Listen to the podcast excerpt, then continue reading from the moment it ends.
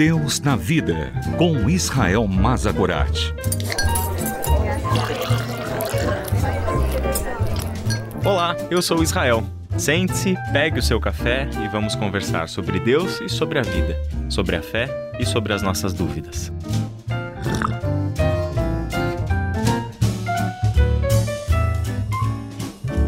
Quem é Jesus? Esta é a pergunta mais importante que um ser humano pode fazer. Na verdade, esta é a pergunta que está por trás dos quatro evangelhos. É isso mesmo. Mateus, Marcos, Lucas e João todos eles, ao contarem as histórias concernentes a Jesus, tinham esta pergunta nos bastidores. É sobre esta pergunta que ele quer que nós, leitores das suas narrativas, venhamos a refletir. Nós jamais podemos nos dar por satisfeitos com respostas simples e decoradas a esta questão. Não há nada mais importante e existencialmente válido do que a pergunta sobre quem é Jesus. É por isso que os evangelhos, tanto Marcos quanto Mateus quanto Lucas, colocam uma discussão sobre esta pergunta num diálogo entre Jesus e os discípulos. Em Marcos 8, de 27 a 30, a gente lê assim: Jesus e os seus discípulos dirigiram-se para os povoados nas proximidades de Cesareia de Filipe. No caminho, ele lhes perguntou: Quem o povo diz que eu sou? Eles responderam: Alguns dizem que és João Batista, outros Elias e ainda outros um dos profetas. E vocês? perguntou ele. Quem vocês dizem que eu sou? Pedro respondeu: Tu és o Cristo. Jesus os advertiu que não falassem a ninguém a esse respeito. É interessante notar aqui que a pergunta de Jesus começa para os discípulos perguntando sobre quem o povo, as pessoas do lado de fora da comunidade dos discípulos, está dizendo que ele é. A resposta dos discípulos é a partir daquilo que eles vinham ouvindo acerca de Jesus. Alguns dizem que tu és João Batista, Elias, um dos profetas. Se você olhar para o texto de Mateus 16, até mesmo o nome do profeta Jeremias aparece aqui na lista. Jeremias, um profeta da nova aliança. João Batista, o profeta mais recente com o qual eles tiveram contato. Elias, o profeta mais antigo da tradição profética de Israel.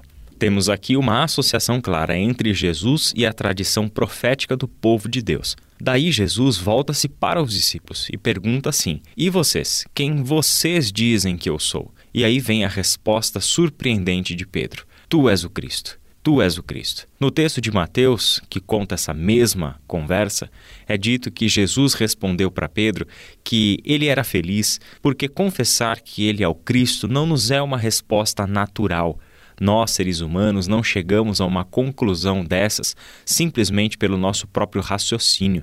Chegamos a esta conclusão, como Pedro chegou, por uma intervenção divina. Só podemos reconhecer Jesus como o Cristo porque é Deus quem nos revela isso. Isso é tremendamente importante para nós que seguimos Jesus. Por quê? A confissão de Pedro é uma resposta que afirma a messianidade de Jesus. Dizer que Jesus é o Cristo é reconhecer que ele é o Messias, aquele enviado da parte de Deus, ungido por Deus e a quem Deus designou como o nosso Senhor e nosso Salvador. Essa, claramente, é uma resposta correta. Pedro estava certo. Todavia, o que nós temos feito com essa resposta? Como a resposta correta de que Jesus é o Cristo, de que Jesus é o Messias, tem impactado a nossa vida e a nossa história. Preste atenção, porque nunca se tratou apenas de uma mera confissão. O que Jesus espera dos seus discípulos não é simplesmente que eles saibam a resposta certa para a pergunta que foi feita, mas que eles vivam as consequências dessa resposta. Reconhecer que Jesus é o Cristo significa submeter-se 100% a Ele, é colocar a sua vida, a sua história e o seu futuro debaixo da sua autoridade de Cristo, debaixo da sua autoridade messiânica. Ele é o enviado da parte de Deus para a redenção da humanidade, e é Ele em pessoa que está entre nós, chamando-nos para ser os seus discípulos e discípulas a gente vai perceber logo na sequência da narrativa, isto é, a partir do versículo 31 do mesmo capítulo 8 do Evangelho de Marcos, que Pedro tem dificuldades entre aquilo que ele confessa como a doutrina certa, Jesus é o Cristo, e a consequência prática disso.